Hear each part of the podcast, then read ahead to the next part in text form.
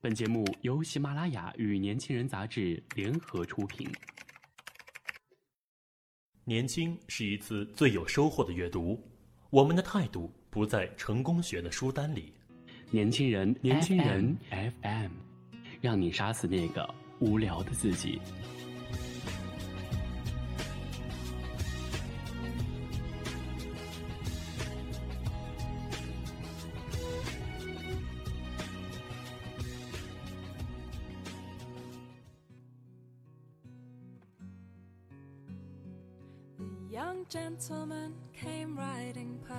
北平的春天，作者张恨水。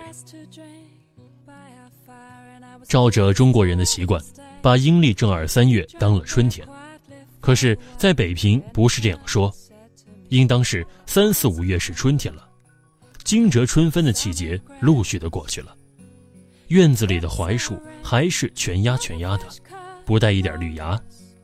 初到北方的人总觉得有点不耐，但是你不必忙。那时天气一天比一天暖和了。你若住在东城，你可以到隆福寺去一趟；你在西城，可以由西牌楼一直跑到护国寺去。你这些地方口口边有花场子，把带头的大树用蒲包包根约带蛇，整棵的放在墙荫下。树干上带了生气，那是一望而知的。上面贴了红纸条，标着字，如樱桃、西府海棠、蜜桃、玉梨之类。这就告诉你，春天来了。花场的玻璃窗子里，堆山似的陈列着盆梅、迎春，还有干透莲，都非常之繁盛。你看到，便不相信这是北方了。在过去这么两天，也许会刮大风，但那也为时不久，立刻晴了。城外护城河的杨柳，首先安排下了园口。乡下人将棉袄收了包袱，穿了单衣，在大日头下骑了小毛驴进城来。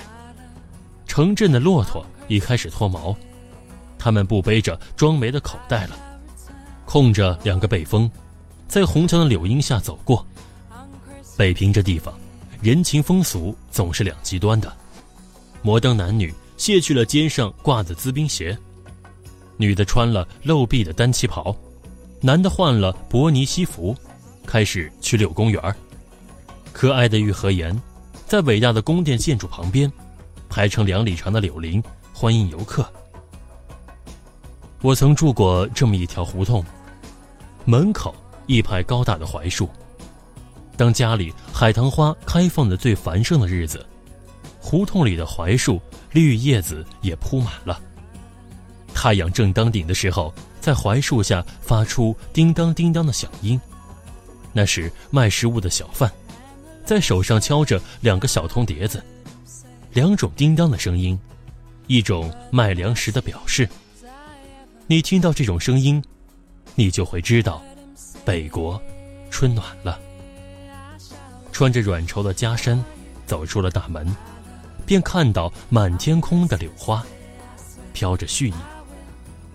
不但是湖州里，就是走上大街，这柳花也满空飘飘的追逐着你。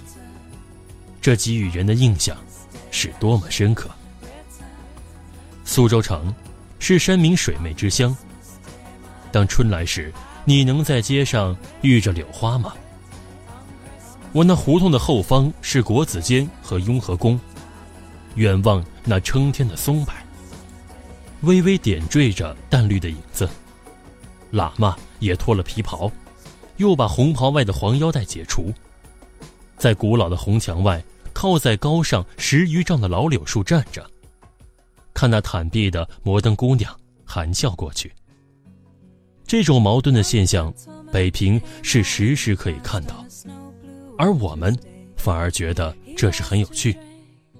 九、十、十一、十二日是东城隆福寺庙会，五、六、七、八是西城的白塔寺护国寺庙会，三号是南城的土地庙会。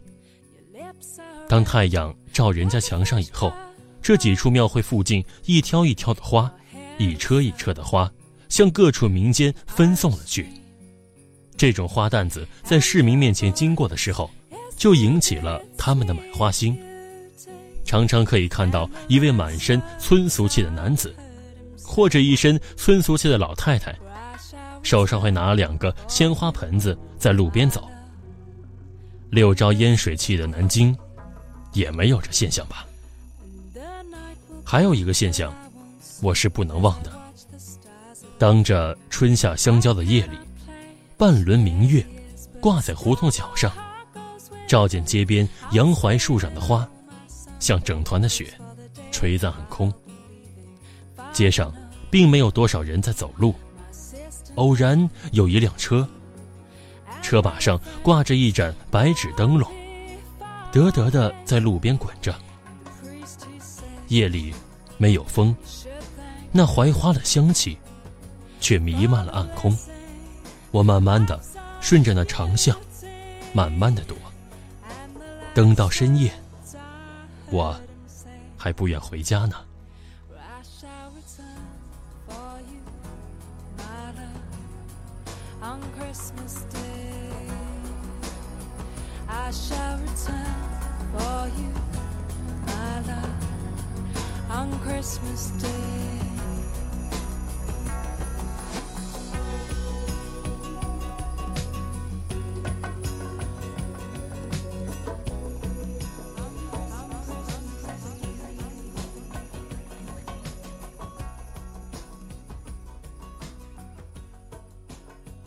如果你想关注更多的精彩内容，请搜索微信公众号 “use 一九八一”或直接搜索“年轻人”。